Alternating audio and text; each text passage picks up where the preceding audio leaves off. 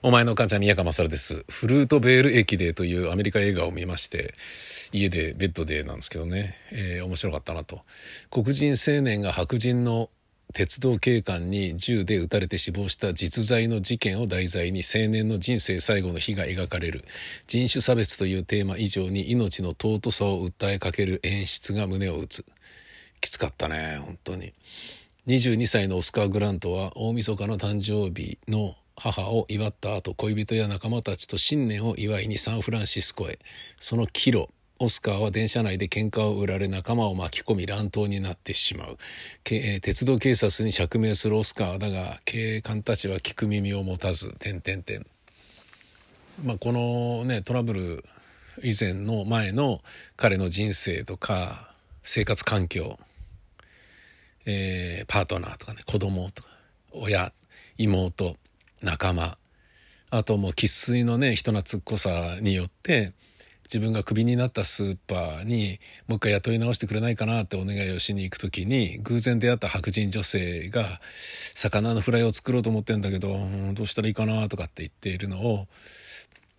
えー、その彼氏はあの黒人かいいえ白人なんだけど何しようかなとかちょっと待ってっつって自分のおばあさんにその場で電話をしてね「ばあちゃん」とかって。魚のフライの揚げ方分かるだろう。分かるわよ。教えられるわよ」つって。で電話変わってみなさい。っつって「えー、魚は何を買ったの？いやその段階からなんだよ。分かった。変わりなさい」っつって。えー、グランマが電話で教えてくれるって。つって。そこで初めて会った。女の人にね。あの自分の携帯を渡して自分のおばあちゃんと話をして、えー、教えるとかそういうことをこうねやるようなそういうあの、まあ、人懐っこい人なんですよね。でそうそこでね子供をね、うん、あのタチアナっていう子供を愛する姿とかが散々選ばれたりあの描かれたり、ね、その仕事がなくなるとまた倍にやるかみたいなちょっとねダメな側面ももちろんあるんだけどうんなんかねあのでそこをね丁寧に描くからねもうなんてことない鉄道警察のなんかねほんと気が触れたかのように突然押さえつけてんのにパンツって撃つっていうねわけわかんないこと「えな何やってんだよ」でそれをその乗客がねみんなでそれをスマホに収めていたからその殺人罪がつまびらかになりそのフルートベール駅っていうところであのオスカー・グラントのえーと、なんだろうな痛むね RIP オスカー・グランドっていうなんか式典みたいなものがねいつも行われているみたいで、うん、本当にひどいと思うね。うんなんかねそのまあね黒人だから仕事にありつけないとかっていうことではないんだけど黒人だからまあ、差別されてきた歴史があって差別されてきたから勤勉というのは程遠くて差別されてきたから学力がないっていうのが割と連綿と続いていて、ね、そんな中でこう勤勉ではないっていう太刀みたいなものもまだ引きずっている可能性があるよね特にアメリカだとね。そんなようなことを理解するとすごい悲しいなというようなそういう物語だったんですよね。でねこれでね僕思い出すのは一人のなんかねなんかの万引きした少年の人生を描いたザ・ルーツっていうねバンドのアンダンっていうアルバムがあってそれをちょっと思い出しましたね。アンダンまた改めて聴きたいなと思いましたね。聞きたいなと思いましたねって僕まあ持ってるんですけどそのアルバム。何度もねもう番組で紹介したりもしたんだけどいろんな曲をねアルバムね全部で35分ぐらいしかないのでもうまとめてピュッと聞いたってねアルバムにどっぷり浸れる作品なんですけど名もない黒人少年のね儚い命の終わりを描いた綴ったアルバムでうん。ルーツってねバンドはねザ・ルーツね。えーと、ヒップホップなんだけどバンドっていうねちょっと、うん、異色な感じなんだけどね。めっちゃかっこいいんですよね。それをまだ聞きたいなと思ったよ。うん。で、えー、そうこうしているうちに、えー、ちょっと、えー、あることについてまとめたツイートを見つけたのでそれを一挙紹介することにします。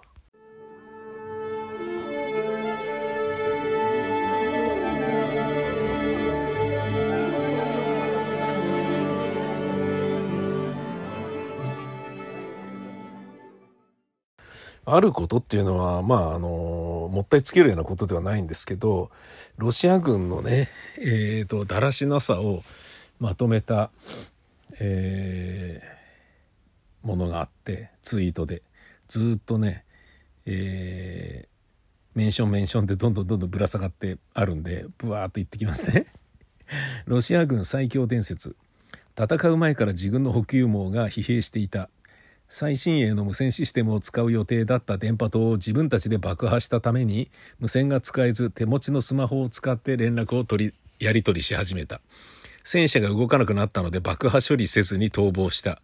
食料と燃料がないので民家や商店から略奪した。短期決戦を目論んでいたので食料や燃料も準備できていなかった。ロシア軍司令部から現地調達してこいと言われたので堂々と略奪行為を正当化した。開戦から1ヶ月も経ってないのに将軍クラス、召喚クラスが5人も戦死。病院に立ちこもり、えー、入院患者や医師、避難民を人質にして攻撃。ロシア軍は徴兵された兵士が多く直前まで訓練でやってきたと思っていたウクライナ人はロシア語を話せる人が多く罵声を浴びせられて悲しんで本国の家族に泣いて連絡を送っている精鋭の空挺団をキエフ近郊の空港に投入し占領するも肝心の地上部隊が進軍できず空挺団が全滅。前線部隊が上官引いてはプーチンから叱責されることを恐れて闇雲に砲撃した結果稼働中の原発を直撃してしまった。チェルノブイリ原発を占領した兵士たちは電源供給を勝手に停止したり送電線を破壊して危うく放射能をばらまくところだった。見かねたベラルーシが技術者を派遣して電源を回復させた。前線で燃料切れになって放棄破壊されたロシア軍の戦車や装甲車だけで中小国の陸軍装甲兵力に匹敵する量になった損失したロシア軍の戦車装甲車は600両以上ウクライナ軍の損失分の5倍以上無差別砲撃をしたらドローンで砲撃の位置を特定されて集中的に反撃を食らっている。各国に輸出されているロシア軍主力の T90 などがウクライナ軍の対戦車ミサイルによって軒並み破壊されている。ウクライナの全全域が雪解けによって地面が沼のような状態になり、戦車や装甲車が沼にはまって行動不能。制空権確保に失敗したので超低空飛行による攻撃しか有力な爆撃砲がない。開戦から2週間足らずで精密誘導爆撃に使うミサイルの在庫を使い果たした。結果民間人などなりふり構わず無差別砲撃と爆撃による焦土化作戦を強行。学校、病院、果ては歴史ある文化施設にも砲撃、爆撃し、戦時国際法を無視した大量虐殺を21世紀において実行するという国軍総テロリスト化となる。ロシア軍の戦死者は推定1万3000人。負傷者を含めると3万人近くが戦闘不能現場の兵士が枯渇し始めており士官学校の生徒や軍音隊あ音楽隊ねといった本来であれば戦場に出ることのない兵士をウクライナとの戦場の最前線に送り込み始めているロシア軍の放棄された戦車や装甲車がウクライナの農家のトラクターによって牽引で運ばれるケースが多いそのため現在では世界で一番戦車装甲車を保有している農家が多いのはウクライナとなった。その中にはロシア軍の最重要機密の塊である電子戦装置に特化した車両まで放棄されていた。兵士たちに食料を提供する補給率が優先的にウクライナ軍の兵士に狙われて破壊された結果、後方支援なのに食べ物がなくなる異常事態。食料不足によりカロリー栄養不良気味の食事しか提供されない。食料が足りなくなりスーパーや商店、果ては農家の養鶏場を襲撃して略奪が頻発。建物を占拠するために2個分隊の兵士たちがエレベーターに乗って移動したら建物の管理人にエレベーターの電源を遮断されて無力化。あったね。あまりにも戦死するロシア軍兵士が多すぎて、遺体袋がなくなり、移動式仮装車両を使うも、仮装するための燃料がなくなる。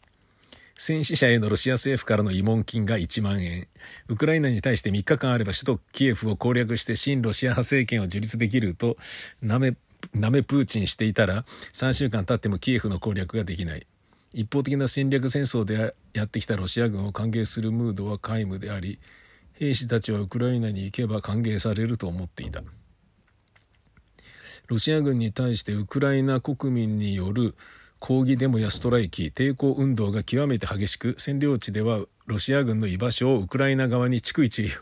報告されている。ロシア軍の車両が一般車や歩行者とすれ違いざまに火炎瓶を投擲されて車両が燃えるケースが後を絶たない。汚れ仕事を傭兵に丸投げし始めた。こんな状況なので当然のことながらロシアの兵士から反発だけでなく疑心暗鬼が起こり兵士たちは誰と戦っているのかわからなくなってきた。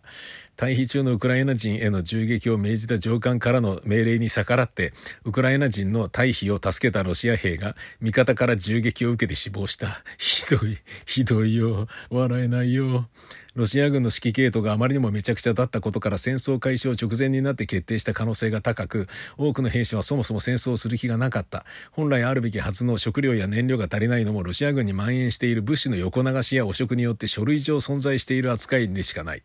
当初の作戦が破綻しているにもかかわらず強引に戦線突破を図ったためにロシア軍の装甲部隊のうち実に10%が開戦1ヶ月で喪失したのではないかと推察。ああなるほどね。えー、銀河英雄伝説のフォーク推奨より無能な指揮官と作戦立案によって一部からは、えー、ロシア軍はフォーク推奨以下という不名誉な名称が爆誕した。なるほどね。